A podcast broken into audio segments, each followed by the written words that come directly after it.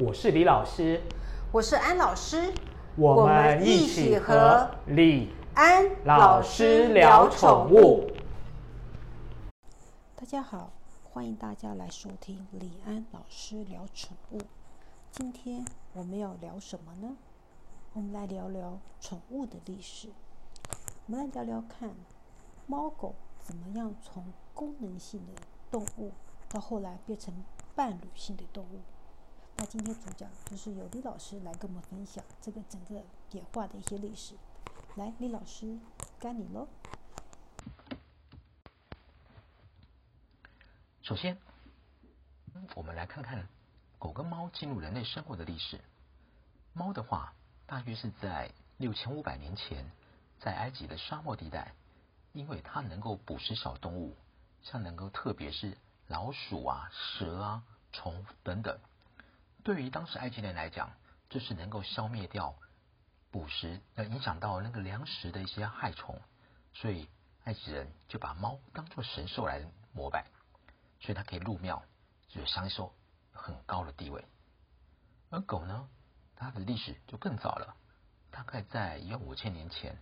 因为人类可以从采集时代进入到农业时代，定居下来之后，开始狗因为可以吃到人类的一些食物剩食，所以呃，它就跟人类开始进入它的生活圈。人类也是因为狗能够帮人做警戒，预防一些大型动物的侵袭，所以狗跟人就这样子在一万五千年前成为共荣圈了。那之后呢，才有牛、猪、马慢慢的驯服，而狗跟猫，它们是进入人类生活中比较早的动物。那其实从功能性动物变成伴侣性动物，它有一个大前提，它必然是伴随着经济的成长。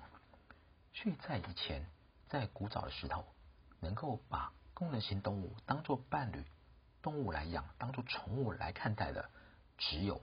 经济的顶层，也就是古早的王公贵族，因为这些人他们有更多的资源，可以来供养这些不会产生呃是产出的动物。大家可以想想看，就算在现在也是一样，我们有时候可以看到新闻，在中东，特别是沙特阿拉伯的地带，常常有些王公王子啊或者贵族等等，把像豹、狮子、老虎当做宠物来养。如果我们一般人想养这些大型的掠食性动物的时候，别的不说，光是那个食物的准备就是一笔很大的负担，更不用讲它所具备的训犬、个呃驯养以及它的生活空间。所以能够成为宠物，那必定是在人类的经济改善到一定程度的时候才会发生。我们验证到现在的发展，其实我们有在观察。呃，宠物食品在跟人类 GDP 的影响，通常我们会到超过了大概是一千块美金的时候，人类才会把狗，特别是狗哈，从吃人类的剩食进步到吃专用食品，这概念才会打开。因此，其实能够有宠物的发展，一定是必伴随着经济的成长，有钱有闲才会养得起狗跟猫。那在中国历史上来讲的话，宠物是什么时候出现的呢？呃，狗的出现其实非常早。我们从在商朝时代，从甲骨文里面就可以看到“犬”字的发生。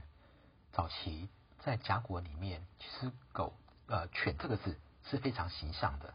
你看到这个字，你就可以知道这绝对是一只狗，有四肢，它的头以及一直不断摇动的尾巴，而一直发展到现在，我们这个“犬”字。就从形上形字变成了现在的大加上一点，而那一点呢，其实是它摇动的尾巴。如果从我们这来看，这个犬字其实也是很形象的。那大家可能会好奇，我们现在有用犬跟狗来形容，那犬跟狗有什么区分呢？其实，在古代人的呃区别方法的话，他们叫小者为狗，大者为犬。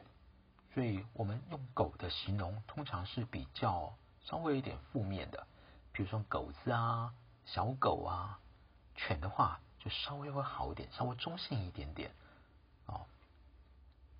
比如说虎父无犬子，感觉上这个犬就比较没有贬低的意思啊。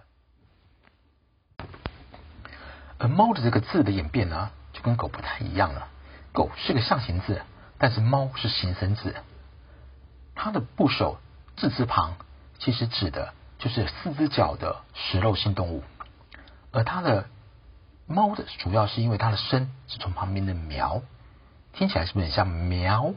对，所以它用这个字来取代了猫。那我们现在就沿用到现在，大家看看这是不是非常有趣呢？而那猫，大家也许会想，那猫到底有没有什么另外的称呼呢？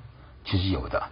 那从古人称呼就知道，我们注定会成为猫奴，因为以前猫其实会称为狸，哦，另外一个称呼叫泥奴啊，所以照字面的翻译呢，就是猫奴，是不是跟我们现在很像呢？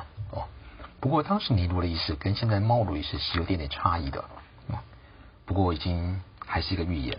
就表示我们这一辈子还是要被猫星人所统治的。听完李老师讲完猫狗的历史，让我顿时觉得我有如古时候的皇祖一样，能够有能力去养这些猫儿们。再来借由李老师讲的有关于文字的演变，然后让我理解到说，哦，原来犬跟狗的差异性。来，再来是猫的文字上的演变，原来是用喵喵。猫的那种声音演化来的这个字，这都好特别哦。今天很谢谢李老师带来这么丰富有关于猫狗从工作型的宠物变成伴侣型的宠物，谢谢李老师的分享。我是李老师，我是安老师，谢谢大家收听李安老师聊宠物，记得帮我们按赞跟订阅哦。